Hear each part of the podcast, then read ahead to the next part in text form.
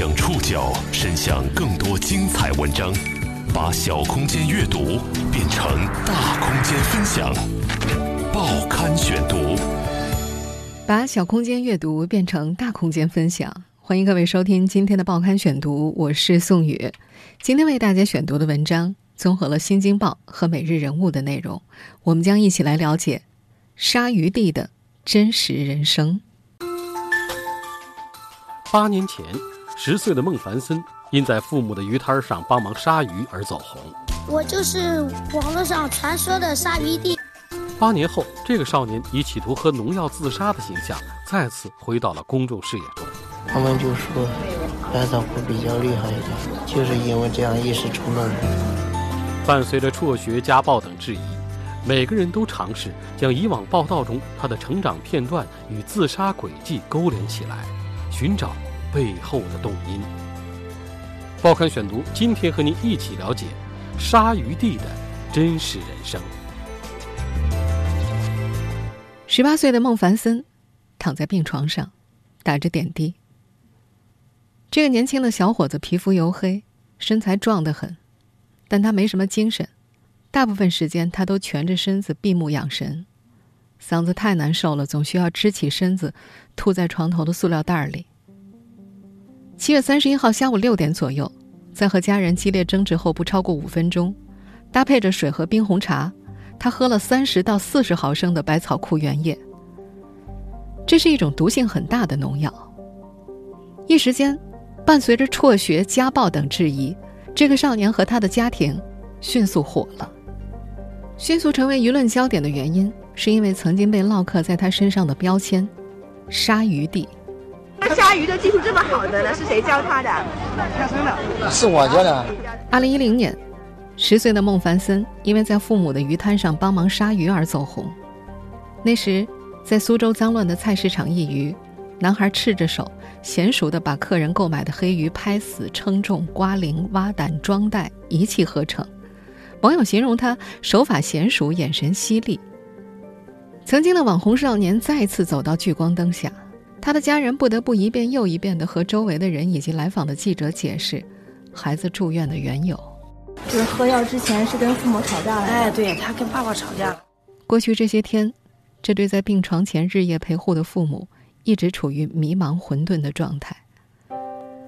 八月九号，从医生口中得知儿子的情况已经基本稳定的消息之后，父亲孟长青。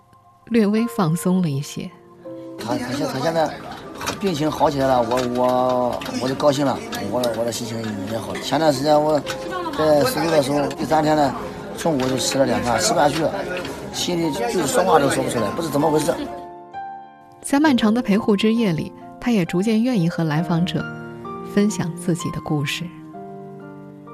这位父亲喜欢在和记者聊天的时候揶揄儿子，他说。儿子上学的时候是校霸，学习不好，精力都在皮上。十四五岁的时候自己就去纹身了，人家纹身都用麻药，他不用，没有钱就挺着，回来整个胸前都肿了起来。他还说儿子喜欢香港那个古惑仔，陈小春，还有上海滩许文强，要么就看僵尸，女朋友也不找。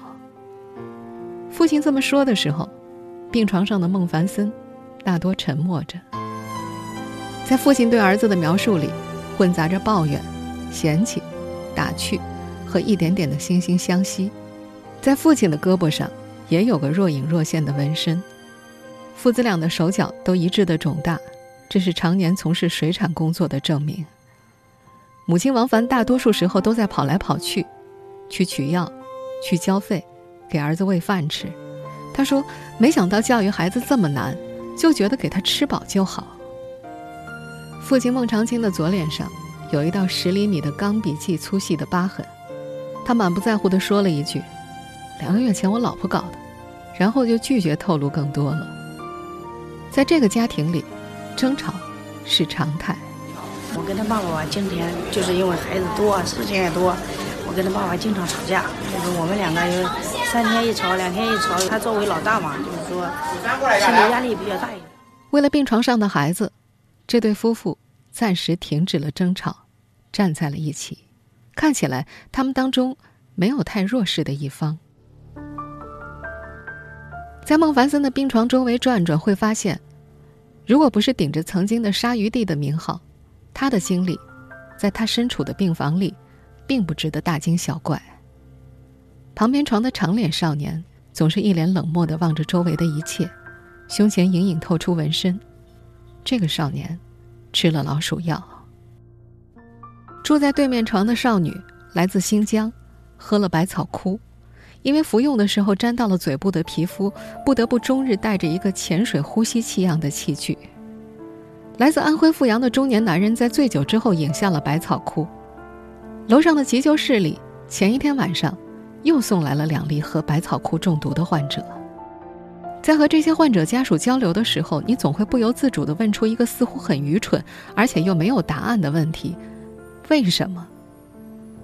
在以治疗中毒，尤其是百草枯中毒而闻名的齐鲁医院中毒与职业病科，每年有四百到六百例像孟凡森一样的患者。这儿的医生们已经懂得避开这个问题了，他们更多的会嘱咐。回去以后不要再喝了。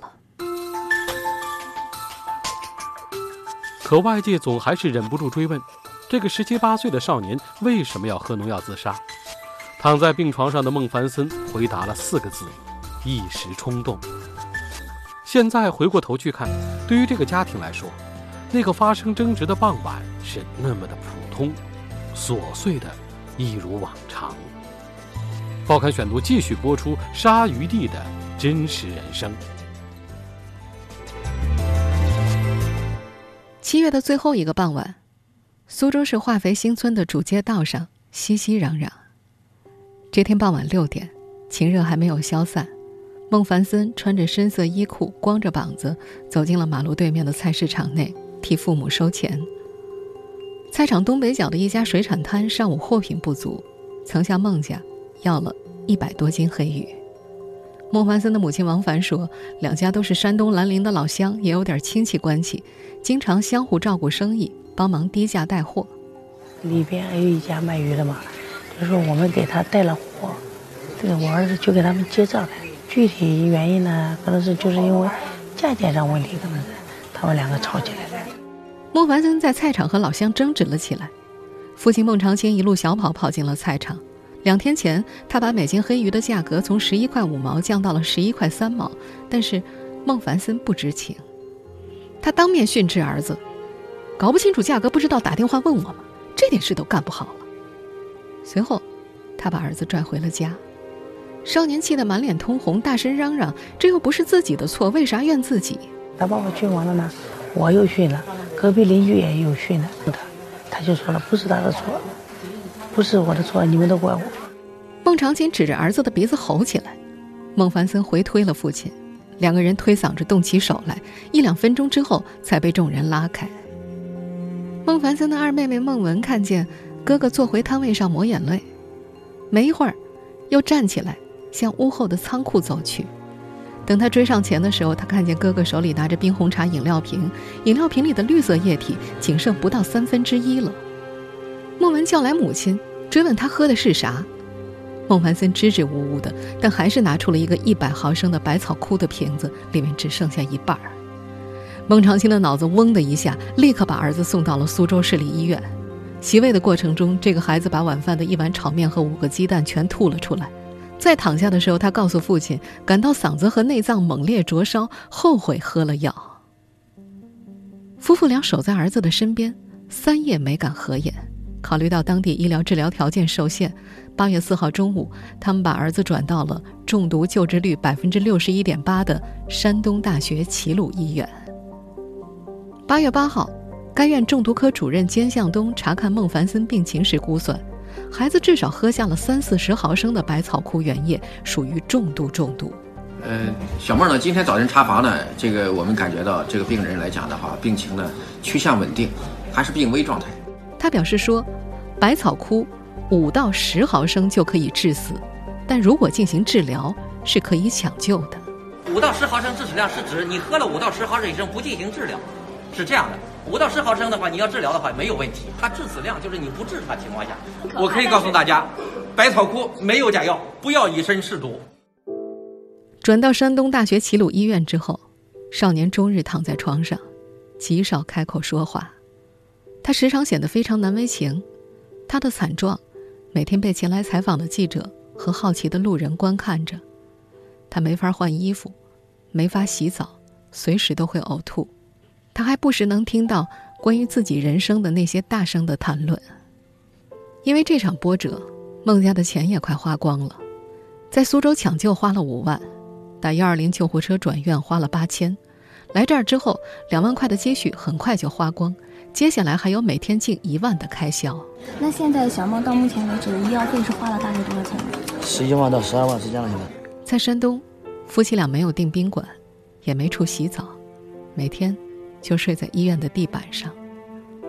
孟长青经常会坐在一旁，拿着手机搜索报道自家家庭的新闻。他还说，儿子要是有个快手账号的话，一定会有不少粉丝的。但是他实在太不会说话了。有天上午。他搜到了一条新闻，说鲨鱼弟已经进入治疗阶段的尿毒症期了，便大声嚷嚷起来，说是瞎写，尿毒症不是要死了吗？医生这么说过吗？事实上，尿毒症期是百草枯中毒之后肾功能受损的一个阶段，和尿毒症不同的是，尿毒症期完全是有治愈的可能的。那个现在来看呢，就是他虽然进入了急性肾衰竭的尿毒症期，但是他的尿量不少。不是少尿型的肾功衰竭，那么这样的话，度过这个咱们的急性期以后，一般来讲的话，呃，半个月以后呢，逐渐的会恢复。它和慢性肾病的不一样，慢性肾病呢可能就就不可逆了。这种就是这种百草枯导致的这种情况，这是可逆的。在医学上，肺部是百草枯中毒损伤的主要靶器官之一，它同时还会造成严重的肝肾损害。孟凡森的主治医生兼向东在接受媒体采访的时候表示，病人现在正处于服毒后十五天的观察期之内，肺和肾脏都有不同程度的损害。如果治疗得当，可能会完全痊愈，也有可能会随时出现生命危险。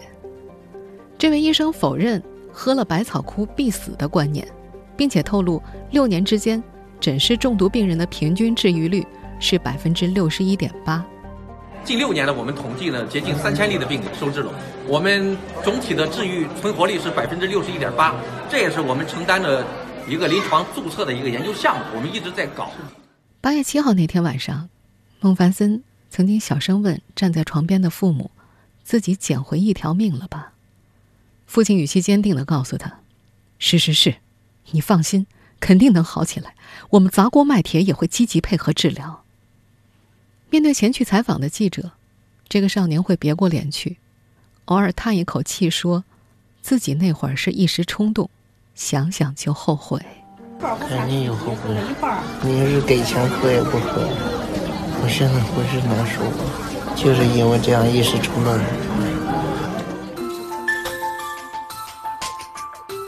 在这一次成为网络焦点之前，鲨鱼弟一度是这个少年最著名的标签。褒贬的声音从四面八方围拢来，将他裹挟到网络舆论的中心，激起层层水花。但等水花平复后，这家人的生活依旧紧张、重复而枯燥。报刊选读继续播出鲨鱼弟的真实人生。孟凡森上一次被舆论裹挟是在二零一零年的寒假，当时这个十岁的少年穿着深色运动棉服。戴着棒球帽，穿梭于草鱼、花鲢、鲈鱼等水槽间，帮顾客挑鱼、杀鱼、算账，动作熟练，也非常的迅速。有位熟客叶先生觉得很有趣，拍了段视频上传到了网络。那段视频引发了网友的激烈讨论，有人夸孩子懂事能干，但是大多数人都持反对意见。大家都质疑：这么小的孩子不用上学吗？那会儿的微博上更是发起了“不要让鲨鱼弟”。成为赚钱工具的话题讨论，或褒或贬的声音从四面八方围拢过来，一度把这个孩子裹挟到了网络舆论的中心。伴随着大家对他身份和经历的好奇与关注，“鲨鱼弟”的名字也逐渐成了他的标签。那段视频爆红之后，批发市场里一家做喷绘打印的店铺自告奋勇为孟家做了一块广告牌，红色的底部上。写着白色的“鲨鱼地水产”几个大字，右侧是一张这个孩子鲨鱼时微笑的正面照。红色招牌挂起来非常醒目，来往的行人多有驻足。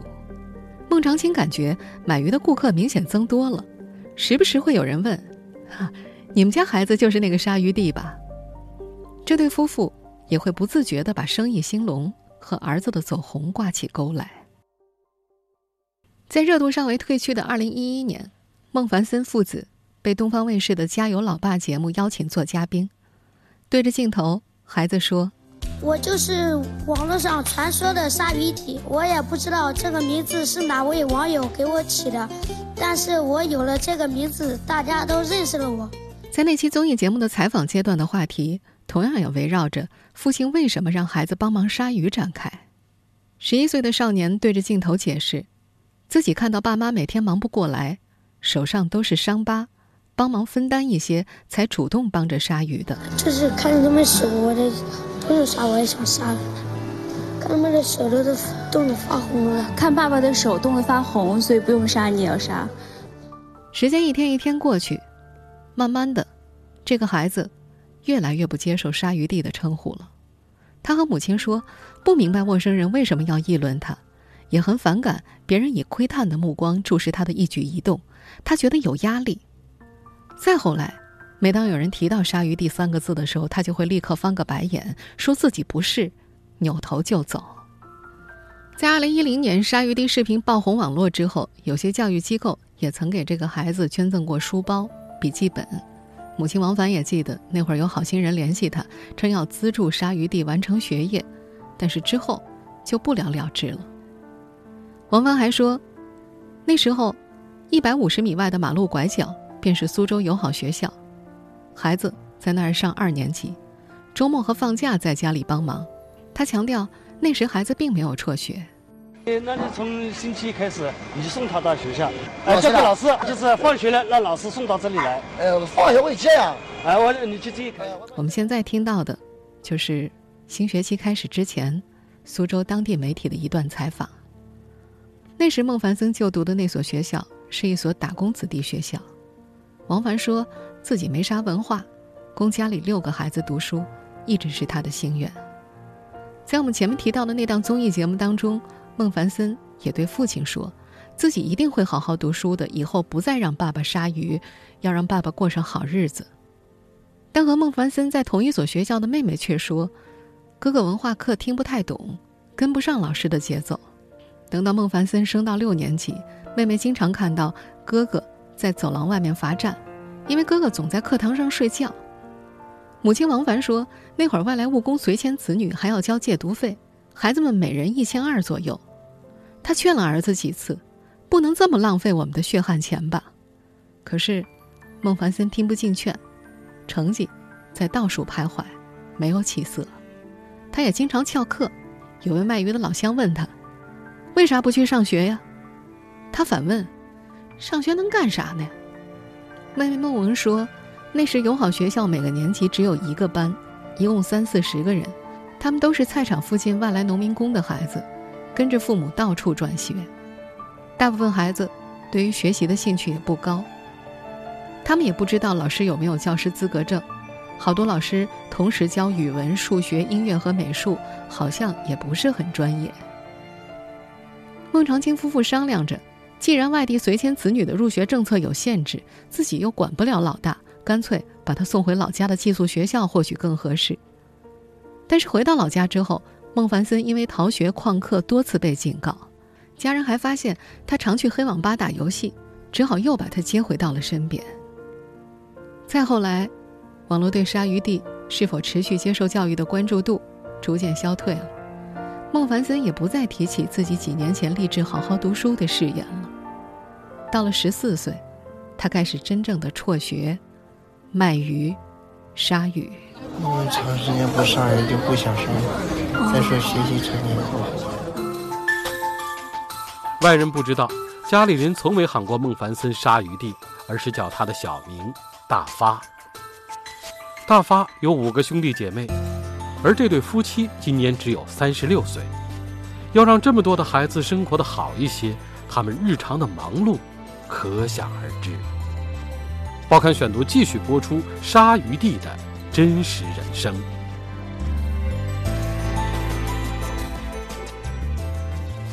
母亲王凡说后几个孩子都是意外怀上了又舍不得打掉大脑一根筋没想开。而孟长青在接受一家视频媒体采访的时候又给出了另外一个答案。我小的时候我去我爸爸去世的早我弟弟第二年我弟弟又又死了，就我一个人，有什么事情都没人商量，没人帮忙，我想着到时候不能叫小孩给我这养。他说害怕孩子以后像他一样孤单，一不小心就生了六个。他还说自己累点没事儿，家里人多，热闹。大儿子孟凡森刚出生的时候，孟长青在外打工不顺，回家种地，日子过得很清苦。他盼望儿子将来过上富足的生活，便给儿子起名叫大发。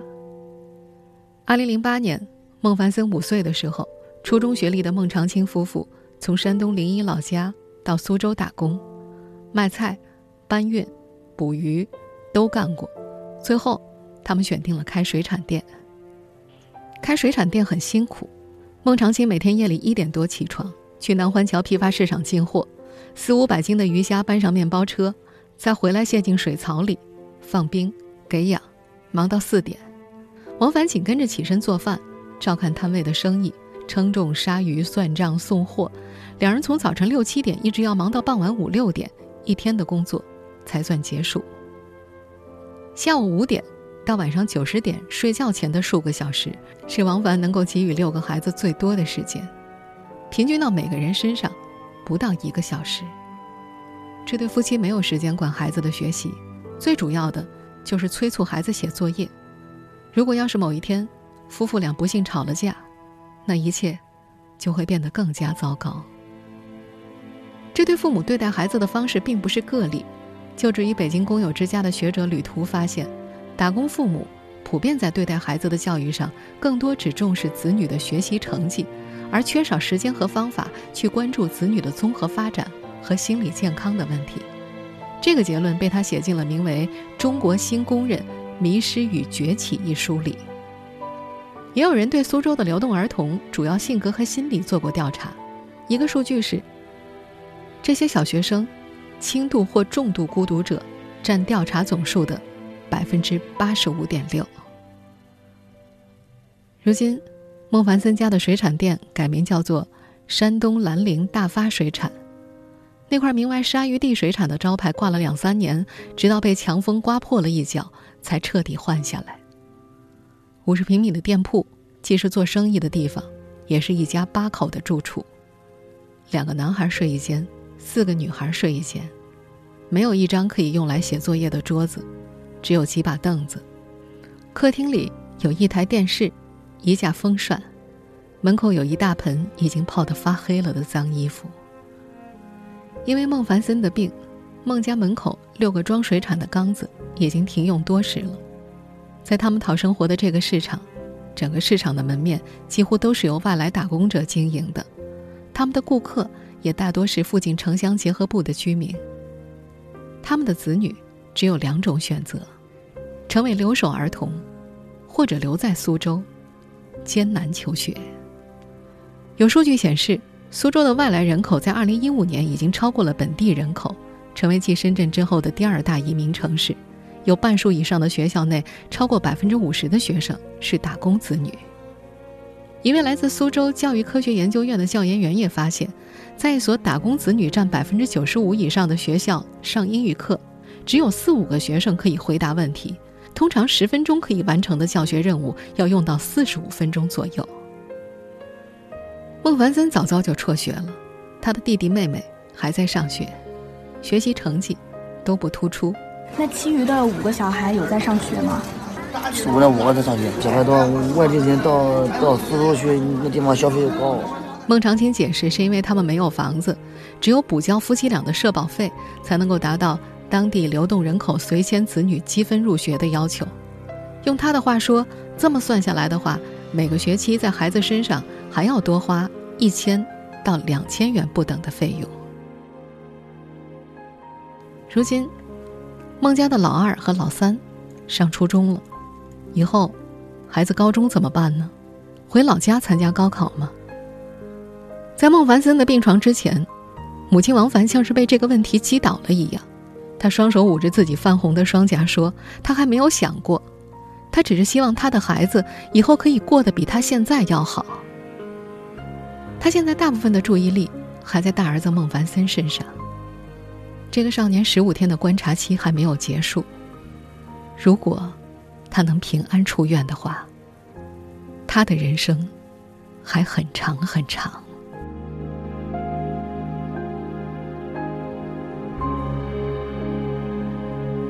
听众朋友，以上您收听的是《报刊选读》，鲨鱼地的真实人生，我是宋宇，感谢各位的收听。